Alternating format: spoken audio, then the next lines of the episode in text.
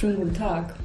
Ich habe heute zwei Gesprächspartner und sitze gar nicht in meinem Büro, wie ich das sonst gewöhnt bin, sondern bin zu Gast bei der Firma Dassault System, die in Karlsruhe im Technologiezentrum äh, ja, zu Hause gefunden haben. Und wir wollen uns unterhalten darüber, ähm, wie Optimierung im Maschinenbau eigentlich stattfindet. Und zwar, wie Optimierung im Maschinenbau konkret hier bei Dassault System äh, vorangetrieben wird.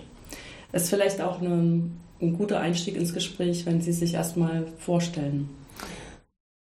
Ja, guten Morgen, mein Name ist Peter Addinger. Ich bin zuständig für den Bereich äh, Softwareentwicklung, für die Strukturoptimierung und die Strömungsoptimierung bei der SO-System hier in Karlsruhe. Ähm, guten Morgen, ich bin Nick Stoppelkamp. Ich bin ähm, zuständig für die Entwicklung der Gestaltoptimierungssoftware bei der SO-System. Hm, was ist Ihre Ausbildung? Ähm, ich habe in Karlsruhe Technomathematik studiert und ja, mit ähm, Nebenfach Physik. Und ähm, bin dann hier zu der Firma, zu der Systems oder davor FE Design gekommen durch ein Praktikum. Und dann hat es mir so gut gefallen, dass ich dann im Anschluss noch meine Diplomarbeit hier geschrieben habe und dann direkt dort geblieben bin. Ja. Und was ist Ihre Ausbildung? Ja, ich bin von Haus aus Maschinenbauer, bin während dem Studium in Kontakt gekommen mit der Simulation ähm, also mehr eigentlich als Anwender und habe dann damals am Institut für Maschinenkonstruktionslehre meine Studienarbeit geschrieben in der Forschungsgruppe CAE oder damals Simulation im Maschinenbau. Und wir haben damals in einer ganz, ganz kleinen Forschungsgruppe innerhalb dieses Instituts äh, begonnen, uns mit dem Thema Optimierung zu beschäftigen, und zwar Strukturoptimierung und haben dann damals festgestellt, dass man als Maschinenbauer ohne den entsprechenden mathematischen Hintergrund zwar hemdsärmlich ganz schöne Sachen optimieren kann und da eigentlich auch zu interessanten Lösungen kommt und dass da auch schon ganz viele Dinge publiziert waren auf der wissenschaftlichen Seite, haben aber dann auch ganz schnell festgestellt, dass industrielle Fragestellungen, die wir dann damals an der, Indust äh, an der Hochschule haben probiert, probiert haben zu lösen, dass die eben auch gar nicht so einfach dann zu erschlagen sind, dass da eben großer Unterschied ist zwischen dem, was in der Forschung da ist und dem, was die Industrie tatsächlich braucht. Und nach circa sechs Jahren an der Universität haben wir dann eine kleine Firma gegründet, damals mit drei Mitarbeitern. Sind wir 1998 in den Technologiefabrik äh, gezogen und sind dann eben im Jahr 2013 von der Firma Dassault System aufgekauft worden und in der Zeit ist dann die Firma eben gewachsen auf 50 Mitarbeiter, die sich dann teilweise im Servicebereich, teilweise im Entwicklungsbereich das mit dem Thema Struktur und Strömungsoptimierung beschäftigt haben. Hm. Die erste Frage wäre, was wird denn da überhaupt optimiert? Optimiert wird alles, was ganz oft gebraucht wird. Optimiert wird ganz klar äh, an Bauteilen, die äh, millionenfach gebaut werden oder auch tausendfach gebaut werden. Ich sage immer, unser Bereich fängt an beim Zahnimplantat, wo man möchte, dass das Zahnimplantat möglichst lange im Kiefer bleibt, bis zum Schiffsdiesel, wo es im Endeffekt darum geht, dass, der, dass das Schiff leichter wird, beziehungsweise der Diesel einfacher zu transportieren ist und dass die Teile handhabbarer sind oder dass einfach keine Brüche auftreten. Also es geht immer um das Thema Gewicht, um das Thema Fertigungskosten und um das Thema Haltbarkeit. Und das ist ja, steht ja zum Teil im Widerspruch, ne? Das steht im Widerspruch, aber viele Firmen haben beispielsweise eine ganz konkrete Vorstellung, ob jetzt eine Getriebekomponente leichter werden soll beispielsweise im Formel 1 Motorsport geht es um das Thema Kosten überhaupt nicht. Da können Sie praktisch nahezu alles machen. Da geht es wirklich nur ums Gewicht. Wir haben Kunden, die beschäftigen sich mit der Optimierung eines Formel 1 Rennkolbens, der ca. 130 Gramm wiegt, um da ein Gramm rauszubekommen. Und dieses eine Gramm kann kosten, was es möchte, oder da kann man so viel Arbeit rein äh, investieren, wie man möchte. Und wir haben wiederum Kunden, die sagen ganz klar, ich möchte, dass mein Bauteil ewig hält, weil es ist für den, für den Endkunden, der mein Produkt kauft, nicht zumutbar, dass er beispielsweise einen Schiffsdiesel austauscht. Ja, zumal es ja auch hohe Anschaffungskosten sind. Ja, also unabhängig von den Anschaffungskosten, aber das ist geht eigentlich praktisch so über, die, über das komplette Spektrum und so hat eigentlich jeder Kunde seine eigenen Vorstellungen. Man kann im Endeffekt sagen, heute geht es viel weniger darum, irgendwelche statischen Größen wie die Durchbiegung von einem Auto. Das ist heute ein Thema, das in der Industrie nicht mehr gefragt ist. Heute geht es um viel mehr, viel mehr um komplexe Fragestellungen wie akustisches Verhalten. Gerade das Thema Elektromobilität ist beispielsweise ein großes Thema, dass heute Getriebegehäuse ganz anders äh, dimensioniert werden müssen, weil früher war der Motor so laut, da hat man sich um das Klappern von Rädern im Getriebe überhaupt keine Gedanken gemacht. Heute hört man mit dem Elektromotor im Getriebe jedes einzelne Zahnrad oder man muss sich da auch wirklich Gedanken machen, wie man die Lautstärke oder die Geräuschemission nach unten bekommt, um den Fahrkomfort zu erhöhen. Mhm. Es ist ja schon lustig, wenn man mal mit einem Elektroauto gefahren ist oder auch mit einem Hybridauto. Und wenn das dann anfährt mit dem Elektromotor und man hört gar nicht, dass es fährt. Und man erschrickt sich dann in dem Moment, weil man sozusagen die Ampel ist auf grün gegangen und soll jetzt losgehen. Das fährt ja eigentlich. Nur der Moment, wo man hört, dass es fährt, der fehlt einem. Das ist irgendwie so seltsam. Ist ja auch inzwischen ein Problem für, Passag äh, für Fußgänger. Ja, es nicht hört, genau. Also es, es gibt inzwischen Geräuschgeneratoren für Elektroautos. Mhm, ja. Ähm, Herr Stoppelkamp, wenn Sie als Mathematiker ein Praktikum in der Firma gemacht haben, was hatten Sie denn da für eine Aufgabe? Ähm, damals ging es um äh, Stru den Strömungslöser OpenFOAM und meine Aufgabe war, ein Interface zu entwickeln, welches die Fluid-Optimierungssoftware mit OpenFOAM koppeln konnte. Also so, dass ähm, die ähm, Fluid-Optimierungssoftware von uns ähm, die Ergebnisse von OpenFOAM weiterverwenden konnte, um das Design äh, zu verbessern. Hm. Wenn Sie sagen Fluid-Optimierung, welche Zielgrößen werden denn da optimiert? Ähm, größtenteils ist es eigentlich immer Druckverlust.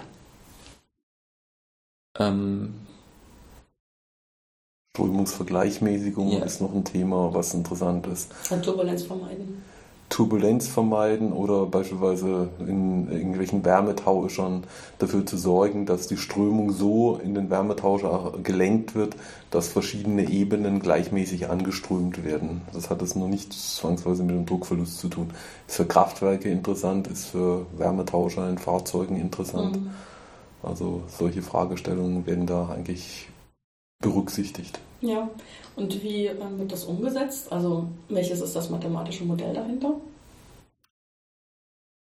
Ähm, also in, in, in, der aktuellen Implementierung gibt, gibt, es zwei Verfahren. Also einmal ähm, eine heuristische Vorgehensweise, die sich schaut, wo, in welchen Regionen ähm, Wirbel entstehen. Und diese werden dann versucht zu vermeiden, indem dort Material hinzugesetzt wird also das ist wie, ähm, indem man irgendein Rohr hat und dort an den Stellen dann äh, Sand hinzugießt, sodass dort keine Strömung, Strömung mehr entsteht. Ähm, und das andere äh, Verfahren, ähm, dort werden dann äh, mathematisch äh, Gradienten von der Zielfunktion ausgerechnet und diese sagen einem dann, an welchen Stellen man an seinen Designparametern irgendwas verändern muss, damit sich die Zielgrößen, die man sich gerade ansieht, damit die sich verändern. Verbessern möglichst, ne? Möglichst verbessern. Ja. Also sprich, das ist auch so dieses, was ich aus meiner eigenen äh, Beschäftigung mit Optimierung kenne. Das eine ist immer vielleicht, was Sie auch hemdsärmlich genannt haben, erstmal so heuristisch. Also wir nicht unbedingt sagen gesunder Menschenverstand, aber man hat so ein bestimmtes Bauchgefühl, was da jetzt der, der Grund sein könnte. Und dadurch, dass man den Computer hat, kann man da auch ein bisschen mit rumspielen. Was man früher vielleicht im Experiment gemacht hätte, aber da wäre es teurer gewesen. Ähm, ja, also ist, Sie sprechen praktisch genau ein Thema an, was bei uns, wenn wir unser Produkt verkaufen wollen, eines der größten Probleme ist. Weil in der Sekunde, wo wir zum Ingenieur gehen und ihm anbieten, wir können sein Bauteil verbessern oder ihm ein Werkzeug geben, dann sagen uns die Ingenieure, ich kenne mein Bauteil eigentlich so gut, das habe ich selbst im Griff. Man hat ein Gefühl dafür, aber man hat ziemlich genau dann ein Gefühl dafür, wenn es eine oder zwei verschiedene Lastsituationen gibt.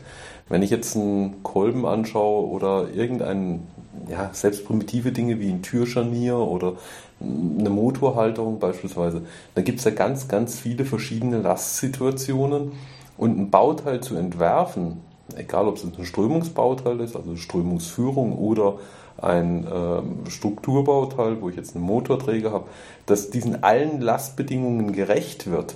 Das ist eigentlich ein sehr, sehr komplexer Prozess, den ein Ingenieur ja eben sehr schwer im, äh, im Griff hat. Und früher hat man, das ist glaube ich so das Wesentliche, früher hat man festgestellt, es gibt diese Lastsituation und ich überprüfe mittels der Simulation meine Konstruktion, die ich gemacht habe als Konstrukteur. Inzwischen geht man dazu über, dass man sagt, okay, man kann die Optimierung als Designfindungstool verwenden, um dem Konstrukteur einen Designvorschlag zu geben, mit dem er dann, den er dann detaillieren kann. Weil natürlich kann die Optimierung nicht alle äh, Aspekte berücksichtigen. Wir können einige Fertigungsverfahren berücksichtigen, aber wir können beispielsweise keine ästhetischen Aspekte berücksichtigen. Wenn irgendwo kein Loch sein darf und der Optimierer sagt, da soll ein Loch hinkommen in einem Bauteil, dann äh, können wir das natürlich so einfach nicht berücksichtigen. Das heißt, wir geben dem Konstrukteur eigentlich ein Tool in die Hand, um entweder ein existierendes Design zu verbessern. Das ist so das klassische Problem, irgendwas hält im Test nicht und ich möchte es verbessern. Mhm. Und das zweite Thema, wo wir uns eigentlich viel mehr inzwischen hinkonzentrieren, ist das Thema Designfindung. Wir machen einen Designvorschlag, wir geben nur noch den Raum vor, in dem ein Strömungskanal oder eine Komponente vorhanden sein soll. Wir geben die Randbedingungen vor und dann entsteht der Designvorschlag auf der Basis der Simulation und der anschließenden Optimierung im Computer, ohne dass ein Bauteil überhaupt mal gebaut wird oder getestet mhm. wird. Wenn Sie sagen, Sie geben einen Raum vor, heißt das, Sie beschreiben im Prinzip das Volumen, in dem das. Ähm, wir beschreiben einen, also bei uns, wir nennen das einen Designraum, das ist also der maximal mögliche Raum. Und den diskutieren wir entweder mit äh, finiten Elementen oder dann eben für die Strömungslösung äh, entsprechend mit einem Rechengitter für die Strömungssimulation. Ich muss jetzt nur ein bisschen lächeln, weil wir machen natürlich Strömungen auch mit finiten Elementen. Aber ich meine, das ist ähm, auch die Frage immer, was man. Machen wir auch, also das Interessante ja. ist, das so System hat auch eine Simulationslösung für finite Elemente, eine Strukturlösung und hat mit infiniten Elementen eine Strömungslösung dazugepackt. Ist aber eine Lösung, die relativ selten in der Industrie tatsächlich eingesetzt wird. Mhm. Ja, das Open Foam macht ja auch nicht finite Elemente. Ne? Die verwenden finite Volumen. Ja. Ich meine, das hat auch bestimmte Hintergründe, warum das eine einem manchmal näher liegt und das andere einem näher liegt. Und ich denke, bei dem Open Foam ist auch ein großer Vorteil, dass das halt eine offene Software ist. Und dann kann man sozusagen äh, genau schauen, gerade wenn man so in so einem Entwicklungskontext äh, ist, wo man ähm, sich nicht darauf verlassen kann, dass jemand, der die Software gemacht hat, genau an die Anwendung gedacht hat, für die man es dann nimmt. Ne? Akademisch ja, industriell ist es ein bisschen komplizierter. Also, ja, ich weiß, die haben immer Probleme, dass dann keiner dafür garantiert, dass das klappt. Ne? Also ja, genau, genau ja. das ist aber das große Thema. Also in der Sekunde, wo es um Produkthaftung geht mhm. oder wo sie irgendwas machen auf der Basis einer Lösung, die jetzt nicht für irgendwelche Anwendungen zertifiziert ist, dann laufen sie da in ziemlich sagen wir, eklatante Probleme, wo dann immer die Rechtsabteilung sagt, lieber was eigenes entwickeln, als eine offene Lösung an der Stelle tatsächlich verwenden. Hm. Ja, zumal ja letztendlich das Offene auch damit zusammenhängt, dass wenn man dann selber äh, das benutzt und damit Geld verdienen will, dann ist das auch immer so eine Hürde, die man nicht so einfach nehmen kann. Ja. Da muss man auch dann klare Verhandlungen führen und dann ist das mit dem okay, der, der Entwicklungsaspekt ist dann immer noch gut, aber ähm, der andere Aspekt, dass man es eigentlich problemlos einsetzen kann, der ist dann wieder hin. Ja. Ja, ich meine, wir haben auch so eine Strömungssoftware im Haus, die macht das allerdings mit Boltzmann-Gleichungen, weil wir auch so Strömungen in sehr komplexen Geometrien uns angucken, wie zum Beispiel Nase und Lunge und so, mhm. wo man so die Oberfläche, das ist halt so kompliziert, dass das mit finiten Elementen ein Albtraum wäre. Und da sind wir auch immer wieder, wenn, sich, wenn das sozusagen wieder ein Stück gewachsen ist, stehen wir wieder vor der Idee, wie, was machen wir jetzt mit der Lizenz und wie arbeiten wir mit anderen zusammen. Und da steht dann halt auf der anderen Seite auch häufig Medizintechnik, wo auch immer gleich richtig viel Knete auf einmal. Ja, wo wir nicht dran gewöhnt sind, wie wir auch nicht denken. Aber wo man dann sozusagen mit diesem ähm, Thema auch innerhalb der Universität immer mal wieder in Berührung kommt. Und ich meine, da geht es letztendlich auch um, um, Haftungssummen, die vielleicht ähm, noch die übersteigen, die im Maschinenbau. Aber ich meine, die sind auch schon zum Teil sehr groß, aber da Also unsere, unsere größten Probleme sind im Bereich Luftfahrtindustrie. Hm, okay, da wird es auch. Äh, Luftfahrtindustrie oder in der Sekunde, wo es um irgendwelche Kraftwerkstechnik mhm. geht. Weil wenn Sie irgendwie einen Turbinenläufer äh, berechnen, simulieren, womöglich noch irgendwelche Teile optimieren daran und äh, Ihnen fällt es der Turbinenläufer aus, dann haben Sie natürlich ein Riesenproblem. Hm.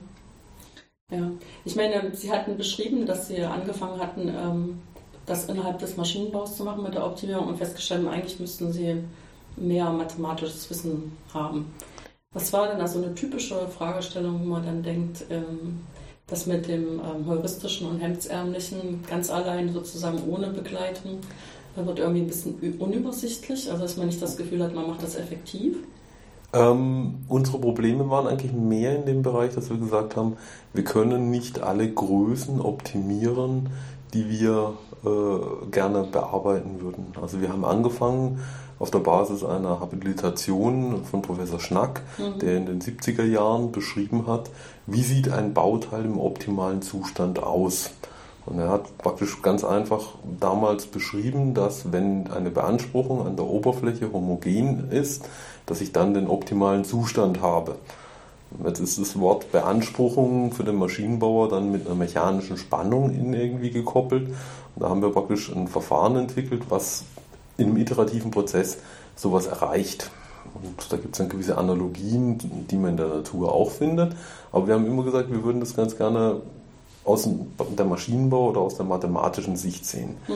In der Sekunde, wo ich jetzt mich um Eigenfrequenzen beschäftige, funktioniert dieses Optimalitätskriterium, das ja nur für einen speziellen An äh, Ansatz oder für eine spezielle Fragestellung tatsächlich äh, valide ist und verwendet werden kann, überhaupt nicht mehr. Ich habe überhaupt keine Handhabe oder keine Aussage, wie ich ein Eigenfrequenzproblem an der Stelle äh, bearbeiten kann. Und da kamen wir dann relativ schnell dahinter, dass wir verschiedene Algorithmen dafür brauchen. Und da hatten wir einen Algorithmus, mit dem wir Eigenfrequenzen optimieren konnten, einen Algorithmus, mit dem wir das Thema ähm, Massenminimierung berücksichtigen konnten oder Spannungshomogenisierung. Aber im Endeffekt eine Kombination daraus war eigentlich nie möglich, weil jeder Algorithmus seine Stärken und Schwächen hatte. Und irgendwann kamen wir dann dahinter, dass wir ein allgemeines Optimierungsverfahren, ein mathematisches Optimierungsverfahren äh, einbinden wollten. Und dazu mussten wir dann wirklich beginnen, Sensitivitätsanalysen zu machen und die Sensitivitäten tatsächlich zu bestimmen. Und dann konnten wir die in ein Optimierungsverfahren reinstecken. Und dann kam, ja, das war dann im Endeffekt so nach fünf, sechs Jahren, dass wir so eine Lösung anbieten konnten und dann haben wir festgestellt, jetzt können wir zwar alles Mögliche optimieren, aber der Anwender kann es nicht umsetzen. Und dann kam somit die größte Herausforderung und das ist auch der Teil, wo wir uns sagen wir, probieren zu differenzieren, dass wir in das mathematische Problem, das wir dann gelöst haben oder dass wir in unser Optimierungsproblem, das wir dann lösen wollen, noch das Thema Fertigung mit reinbringen. Also ist ein Bauteil gießbar? Ist ein Bauteil entformbar? Ist ein Bauteil stanzbar? Solche Dinge müssen dann auch noch in irgendeiner Art und Weise dazu formuliert werden. Und da kamen wir dann sowieso endgültig an unsere Grenzen. Und heute besteht die Entwicklungsabteilung aus Leuten, die sagen wir, mehr aus dem Maschinenbau kommen, aber durchaus mit einer mathematischen Affinität an der Stelle, die also sich nicht vor wissenschaftlichen Papern äh, verstecken. Es gibt reine Mathematiker an der Stelle.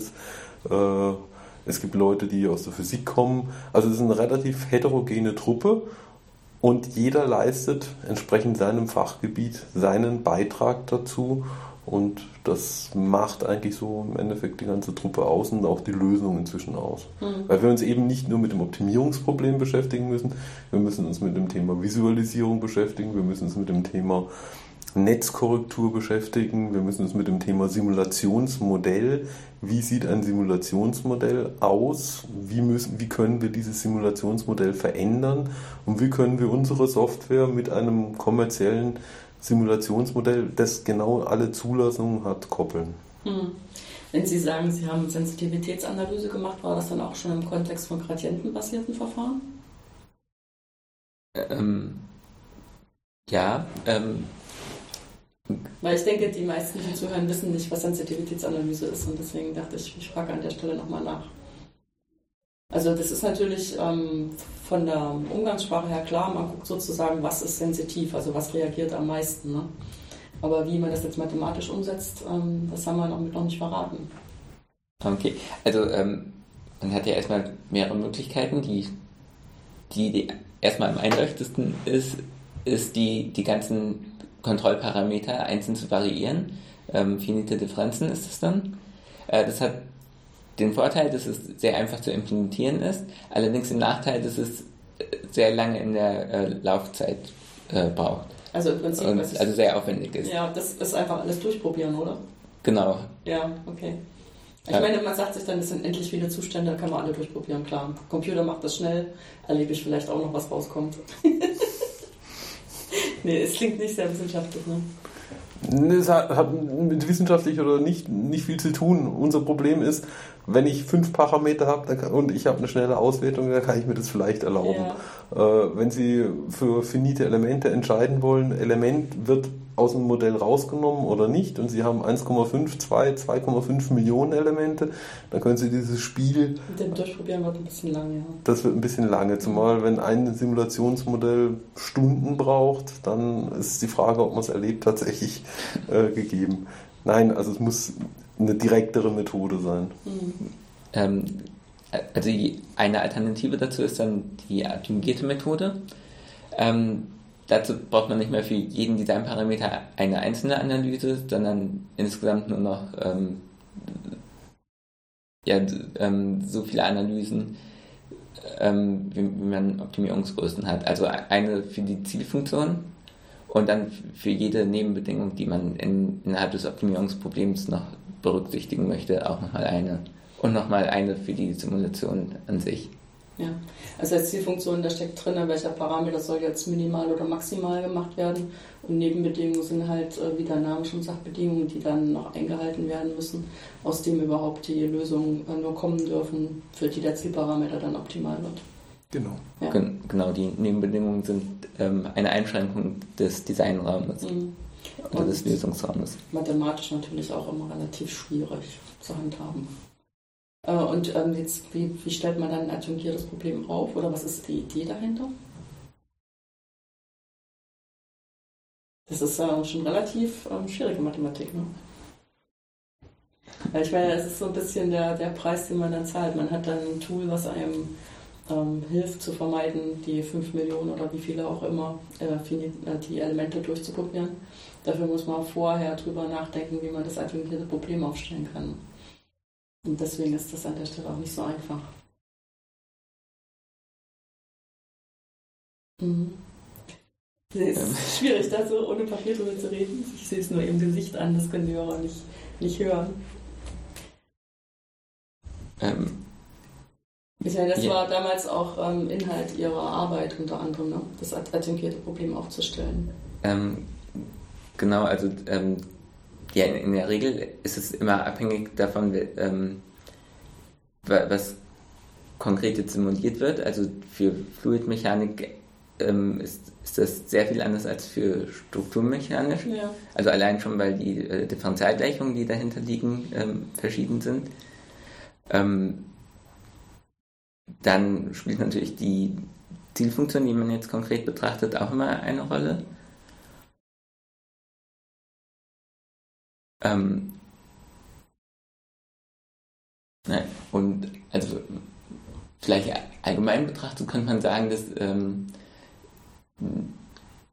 dass man die ähm, Differentialgleichung, die, die, die simuliert wird, dass man die ableitet und dann durch geschicktes Umstellen der einzelnen Terme ähm, diejenigen Terme, die schwierig zu berechnen sind, ähm, gar nicht mehr berechnen muss und sich da, äh, dadurch eben das Leben einfacher machen kann. Mhm. Und am Ende kommt man dann mit einer neuen Gleichung heraus, die, ja, die, die man dann stattdessen lösen muss. Und äh, die Lösung davon kann man, ähm, kann man dann zur Bestimmung der Sensitivitäten verwenden. Ja. Also um das nochmal auf eine Ebene höher, also auf so eine Metaebene zu heben, weil Sie hatten es jetzt schon versucht, möglichst konkret zu machen, weil ich auch konkret gefragt hatte. ähm, das, das eigentliche Problem, wie zum Beispiel das Strömungsproblem oder das Beanspruchungsproblem von so einem Werkteil, wird halt durch eine partielle Differentialgleichung beschrieben erstmal. Das ist die Beanspruchung an und für sich. Daneben stellt man dann, was möchte ich eigentlich optimieren. Das heißt, das ist irgendwie eine Zahl, die sich aus Werten ergibt, die aber als Lösung von der Gleichung rauskommen. Kann ich ähm, sozusagen, wenn ich eine, Lösung habe, kann ich dafür den Wert berechnen. Und dann habe ich aber auch noch diese Nebenbedingungen, aus denen ich überhaupt die Lösung nur wählen darf, für die ich optimieren will. Das heißt, das ist für sich genommen schon ein relativ komplexes Problem, wo wir ähm, als Mathematiker auch einigen Respekt davor haben was man auch nur numerisch lösen kann, selbstverständlich. Und wenn ich jetzt sage, ich ähm, mache dafür eine Sensitivitätsanalyse mit Hilfe von so einem adjungierten Problem, heißt das, ich stelle daneben nochmal eine neue partielle Differentialgleichung oder sogar mehrere, weil ich auch für die Randbedingungen welche brauche, die in einer bestimmten Art und Weise, ähm, also sozusagen im Rahmen einer bestimmten mathematischen Theorie ähm, verwandt sind mit dem Problem, was ich lösen will. Ähm, was, was mir sozusagen eine Aussage darüber gibt, wo sind die größten Änderungen in dem Zielfunktionswert, ähm, wenn ich ähm, da was mache. Ja, also das ist so, um einfach zu wissen, was sind das überhaupt für Objekte, die da behandelt werden. Also jede Menge partielle Differentialgleichungen. Und ähm, der Zielfunktionswert hängt halt äh, davon ab, dass, dass ich den nur ausrechne für solche Lösungen von den partiellen Differentialgleichungen es ist ein bisschen lustig, weil ich jetzt im kommenden Semester wieder die Vorlesung dazu habe, optimale Kontrolle für partielle Differentialgleichung. Da muss ich das dann auch wieder alles ähm, erläutern und das adjungierte Problem aufstellen. Und wir machen dann natürlich wieder nur die trivialen Fälle, weil die anderen Fälle alle gleich so komplex sind, dass man das in einer Vorlesung gar nicht schafft. Aber es sind ja immerhin die Grundlagen. Ja, es sind die Grundlagen. Und ich meine, bei Strömungsproblemen ist auch immer sehr schnell zu erklären, warum das sinnvoll ist, das einmal richtig zu überlegen, weil es halt so oft benutzt wird. Und ähm, das ist sicherlich für andere Probleme genauso, nur da ist es mir nicht so bewusst. Also, den, also interessant finde ich jetzt an der Stelle aus unserer Sicht tatsächlich, dass Ihre Beschreibung von einem Optimierungsproblem und die Beschreibung, die unser Kunde von einem Optimierungsproblem hat, sind vollkommen verschieden. Und wenn wir den Kunden mit Differentialgleichungen konfrontieren würden, ähm, dann hätten wir gar keinen Anwender an der Stelle. Es ist schon relativ schwer, den Anwender davon zu überzeugen, aber alle Mathematik, die wir tatsächlich betreiben, die halten wir tatsächlich im Hintergrund. Also der Kunde und der Anwender sieht von der Mathematik eigentlich gar nichts. Der Kunde beschreibt nur sein Optimierungsproblem in einer entsprechenden ja, Parametersprache, dass er praktisch definiert, was ist meine, ist meine Designantwort. Also eine skalare Größe, was ist die maximale Verformung und die möchte ich minimieren oder die möchte ich maximieren unter Einhaltung einer bestimmten Nebenbedingung. Und die Mathematik, die verstecken wir da äh, tatsächlich. Und ich möchte auch ein bisschen die Hemmschwelle an der Stelle nehmen, dass es so kompliziert ist, weil jeder bei uns praktisch ein bestimmtes Teilproblem löst und es fügt sich dann tatsächlich zu einem ganz großen Puzzle zusammen, mit dem gesamten Bild können wir dann tatsächlich optimieren. Mhm. Also ich möchte ein bisschen die Hürde, und das ist auch so der Punkt, mit dem wir immer konfrontiert sind, wenn wir Leute suchen oder wenn wir uns verstärken wollen, dass es so klingt, als würden wir ganz, ganz komplexe Sachen machen und es wäre ganz furchtbar schwer, die überhaupt zu lösen. Es ist keine Zauberei. Es ist keine Zauberei und im Endeffekt gibt es bei uns, und so haben wir auch schon angefangen, einzelne Bausteine und wir können dann wirklich anfangen, dass wir sagen, okay, wir machen jetzt eine andere Art oder wir berechnen die Sensitivität äh, mit einem anderen Verfahren oder wir verwenden einen anderen Optimierungsalgorithmus oder ein anderes Netzkorrekturverfahren oder wie auch immer. Das sind das einzelne Module, nicht beliebig einfach äh, kombinierbar, aber es ist doch machbar, sich auch in diese Materie einzuarbeiten. Und was mir immer ganz wichtig ist, ich bin ja von Haus aus Maschinenbauer, also ich sage jetzt nicht, dass ich jeden einzelnen Aspekt aus der Mathematik da verstehe, aber man kommt in jedes Thema rein, wenn man sich an der Stelle damit beschäftigen möchte und wenn man es auch ein bisschen interessant findet. Und äh, das ist eben auch ein bisschen die Stärke. Jeder darf sich in seinem Gebiet ein Stück weit austoben bzw. da auch schauen. Und wir als ehemals kleine Firma, heute Teil einer großen Firma, haben eigentlich auch immer diesen Kontakt gesucht zwischen der Universität, wo sie jetzt verschiedene aktuelle Dinge praktisch auch ihren Studenten vorstellen und dem, wie es im industriellen Umfeld gebraucht wird. Mhm. Und diesen Spagat, verstehen, was in der Wissenschaft gemacht wird und das in die Anwendung bringen, das ist, glaube ich, das, wieso es bei uns interessant ist. Es ist eben für einen Mathematiker nicht nur eine Differentialgleichung, sondern am Ende steht die Simulation eines Bauteils oder einer, eines Systems, das ich nachher verbessern kann. Und im Endeffekt sehe ich plötzlich, was hinter meiner Gleichung für Bauteile stehen und was ich damit im Endeffekt auch tun kann. Ja, aber was ja wahrscheinlich dann auch ein großer Teil der Arbeit ist, worauf wir zum Beispiel unsere Mathematikstudenten nicht vorbereiten und wahrscheinlich auch die Maschinenbaustudenten nur mittelmäßig vorbereitet sind, ist dann vom Anwender aus der Beschreibung dessen, was er optimieren will, rauszuhören, wie setze ich das jetzt eigentlich um? Also ich sozusagen im Extremfall, welche Formel, welches Zielfunktional wird das am Ende über verschiedene Zwischenstufen. Ne? Zumal das ja auch meistens verschiedene Sachen sind, ähm, die gut werden sollen und da muss man ja irgendwie so einen Mix finden. Also das ist ein ganz großes Thema bei uns mhm. und wir waren eigentlich auch deshalb erfolgreich als Firma, weil wir es geschafft haben, die Sprache des Anwenders in eine Optimierungsbeschreibung umzusetzen. Das war bei uns unsere Dienstleistungsabteilung, wo wir teilweise und auch heute noch äh, Kollegen vor Ort haben bei großen Firmen, die sich um nichts anderes kümmern, als Fragestellungen von Kunden zu übersetzen, Optimierungsprobleme. Und bei den Kunden geht es im Endeffekt darum, dass sie Zylinderköpfe von einem Motor optimieren oder komplette Motoreinheiten optimieren auf Fragestellungen der Haltbarkeit oder der Dichtigkeit des Zylinderkopfes oder ähnliche Dinge, wo dann praktisch einmal eine Grundidee, ein Prozess aufgesetzt wird und dieser Prozess beinhaltet ganz viele Schritte. Und ich sage immer meine Beschreibung, was es ein Ingenieur ist. Er klopft die Probleme so lange klein, ein großes Problem in kleine Stücke, bis er die kleinen Stücke beherrscht. Und dann auf dem Weg zurück baut er aus den kleinen Stücken wieder seine äh, Gesamtbeschreibung zusammen. Und das ist auch tatsächlich das, was die Anwendung bei uns gemacht hat. Und die haben natürlich viel, viel mehr mit Bauteilen zu tun als wir in der Entwicklung. Ja, weil ich meine, Sie machen sozusagen das Backbone dafür, ne? dass man dann alle ähm, so eine Art Baukasten dafür hat, dass man das dann vor Ort auch machen kann. Ja, wobei es ein Stück Software ist, wo man, ja. so wie in einem Simulationsmodell, liefern wir praktisch noch eine Datei oder eine Beschreibung mit für das Optimierungsproblem. Ja, aber das klingt jetzt so, das ist nur Software, klar. Das ist sozusagen der physikalische Zustand der Lösung der Software, aber da geht ja relativ viel ein an ähm, konkreten Ideen, wie überhaupt optimiert werden kann. Und das ist ja schon auch ein spannendes Thema. Also für alle eigentlich, also nicht nur für den Mathematiker, sondern ähm, das macht man ja auch im täglichen Leben, dass man immer denkt, man müsste jetzt was optimieren. Und dann erwischt man sich einerseits dabei, dass man manchmal denkt, man hat optimiert aus dem Bauch heraus und das ist überhaupt nicht optimal man dann sozusagen mit der richtigen Vereinfachung konfrontiert wird, die einem das dann vor Augen hält.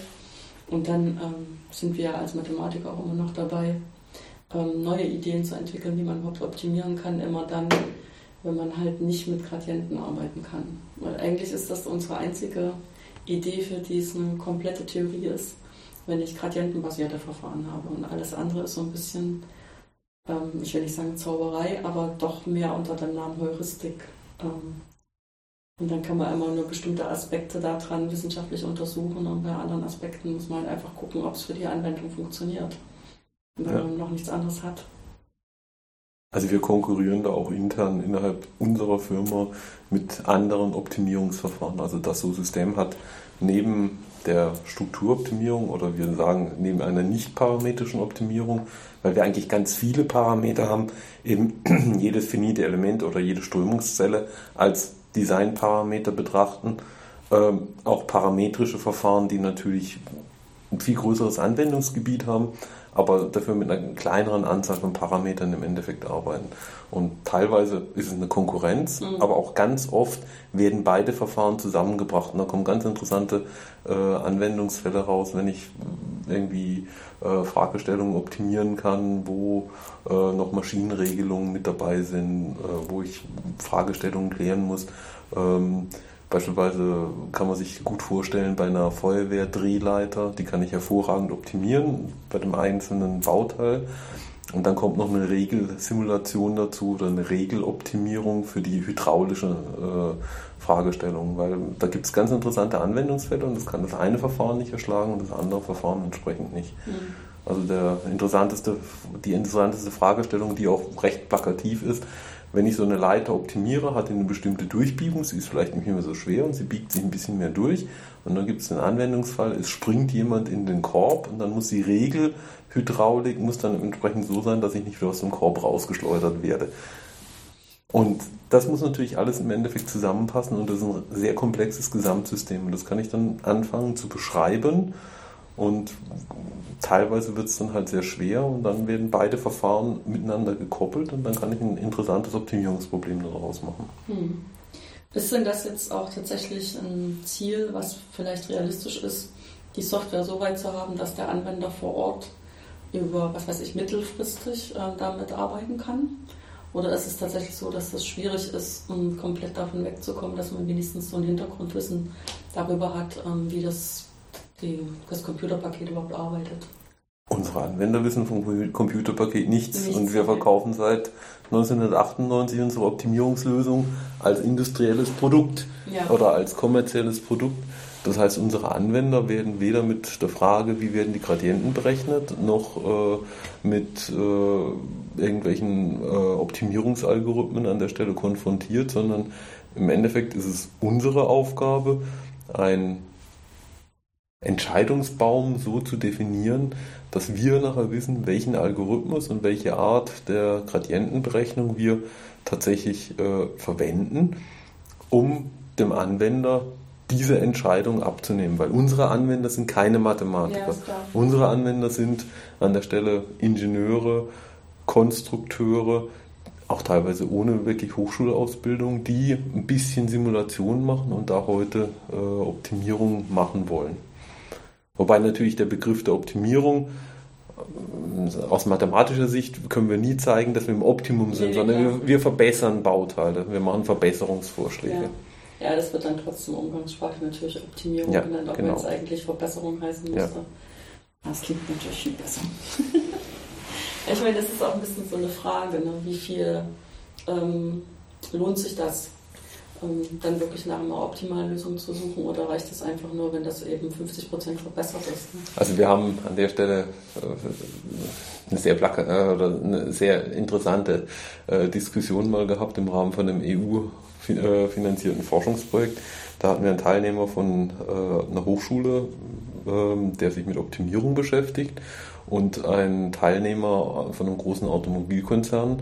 Und der, äh, die Fragestellung von der äh, Hochschule war, ja, woher wissen Sie denn eigentlich, dass Ihre Lösung, die Sie da entwickelt haben, optimal ist? Und dann hat der Herr von der Automobilfirma gesagt, das ist mir eigentlich vollkommen egal.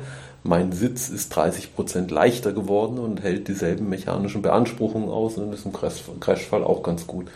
Und das hat dann während dem Forschungsprojekttreffen eine andere Automobilfirma oder ein Teilnehmer einer anderen Automobilfirma gehört und hat gesagt, wie 30 Prozent leichter. Und die Frage, ob Optimum oder nicht Optimum, war ihm vollkommen egal. Am nächsten Tag hatten wir ein Serviceprojekt auf dem Tisch, wo er gesagt hat, und auch meinen Sitz macht ihr bitte leichter.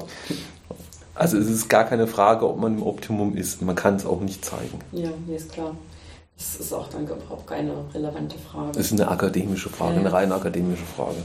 Ich was natürlich immer so ein bisschen im Hinterkopf ähm, dabei bleibt, ist, dass vielleicht mit, einem, mit einer ganz neuartigen Idee man eben deutlich bessere Ergebnisse haben könnte als die 30 Prozent. Ne? Und das kann man einfach nicht beweisen, das muss man dann zur Seite tun. Man kann dann nur das machen, was man kann. Ne? Ja, und es gibt auch da einen ganz harten Zeitrahmen. Also die Vorstellung, dass eine Industrie für Simulationsmethoden ähm, beliebig Zeit ist und dass man da noch die letzten Prozent rausholen kann. Das mag sein bei einem Formel 1 Rennkolben, wie ja, ich es beschrieben habe, aber das äh, ist garantiert nicht der Fall bei irgendwelchen Standardbauteilen, wo ganz klar gesagt wird, das Simulationsmodell und das Optimierungsmodell darf genau so komplex werden, dass wenn der Benutzer am Abend auf den Knopf drückt, am nächsten Morgen eine Lösung da liegen muss. Und das definiert im Endeffekt alles. Sie können dann mit Parallelrechentechnik, Sie können dann alles Mögliche im Hintergrund veranstalten, aber am nächsten Morgen muss eine Lösung da liegen. Und ob die das Optimum ist oder nur eine Verbesserung ist, ist jetzt eine Sache. dass es eine gute Lösung ist, sichert die Konkurrenz schon mal ab, weil die meisten Anwender dann doch irgendwie mal so im Rahmen von einem Benchmark überprüfen, gibt es denn noch irgendjemand, der einen geschickteren Algorithmus hat. Und dann, spätestens dann, entsteht wieder Druck auf unserer Seite, dass wir unsere Lösungen verbessern, dass wir aktuelle Verfahren implementieren. Ja, jetzt haben wir relativ viel so auf der Ebene allgemein, was gibt es für Fragen und ähm, was sind so die speziellen Dinge, die in der Praxis dann auftreten, die wir als in der Mathematikausbildung auch vielleicht gar nicht im Blick haben. Gibt es denn ein Projekt, was ähm, entweder was gewesen ist oder was gerade läuft, was Sie so besonders spannend finden, wo man vielleicht mal an, an einem konkreten Beispiel erklären kann, was da optimiert wurde und was die Ergebnisse waren? Also wir haben ganz viele Projekte. Ja, das ist klar. Aber es gibt ja immer mal so welche, die dann auch zum Erzählen ähm, ganz geeignet sind.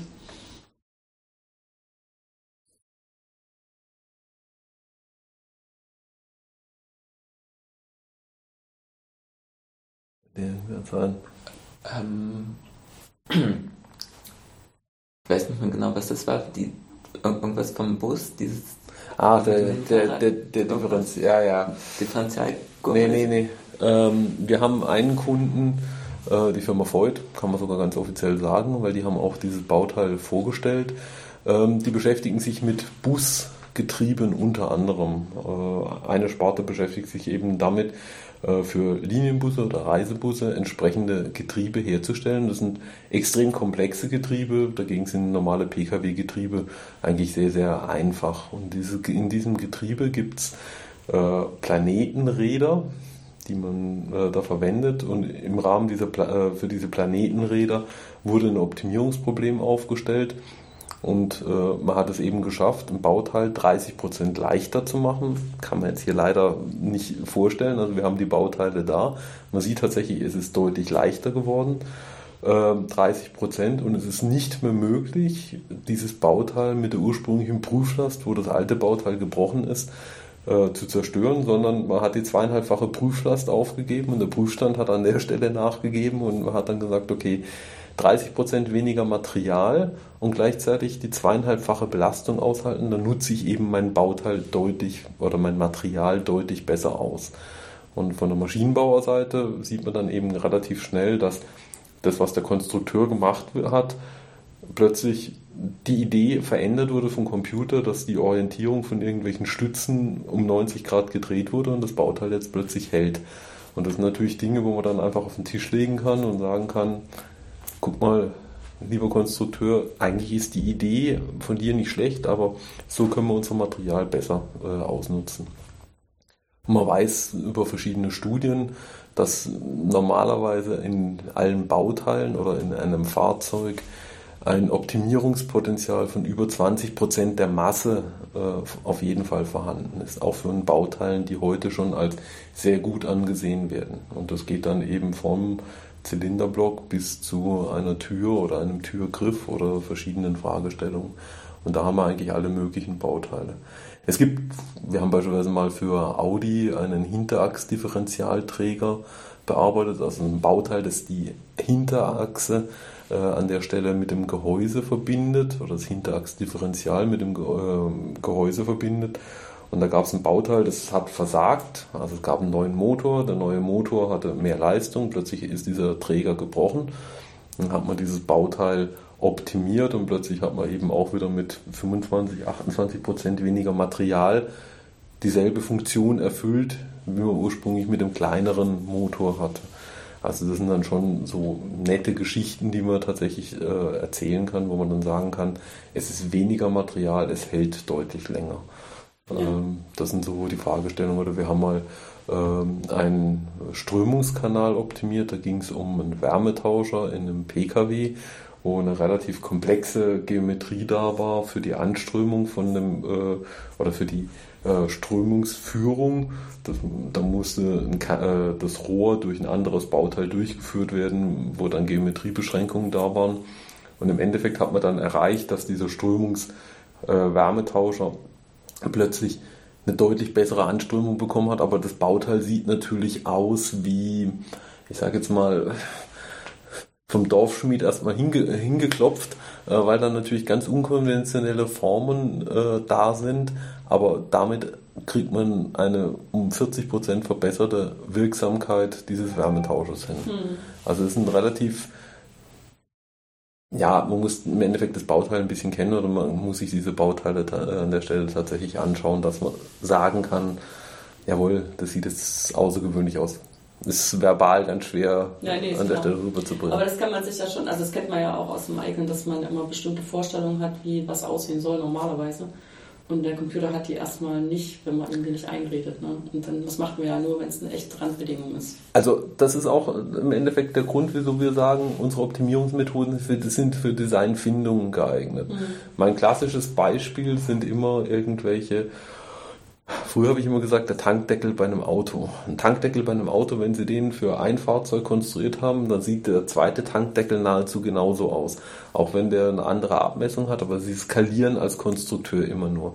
Dass es vielleicht für diese neue Geometrie eine viel bessere Lösung gäbe, da kommen Sie gar nicht dahinter. Das können Sie vielleicht simulieren und Sie überprüfen Ihren Designentwurf auf die Fragestellung, ist es valide, funktioniert es? Sie machen Validierung, aber das, sie kommen gar nicht auf die Idee, ein neues Design einzuführen. Und diese Bereitschaft oder diese äh, Möglichkeit, ein neues Design, wenn sie ein Bauteil haben, das nicht als Baureihe weiterzuführen, sondern einfach ein komplett anderes Design zu haben, äh, das ist dann tatsächlich Innovation innerhalb der Firmen und die Bereitschaft muss an der Stelle da sein. Und da muss man auch wirklich Überzeugungsarbeit leisten. Es muss sich lohnen. Ne? Es muss sich lohnen. Teilweise wird es gemacht aus Renommee, teilweise wird es gemacht aus Kostenersparnisgründen. 20% Material.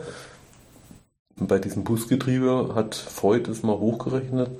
Ist bei der Anzahl der Getriebe eine Einsparung von 100 bis 150.000 Euro im Jahr.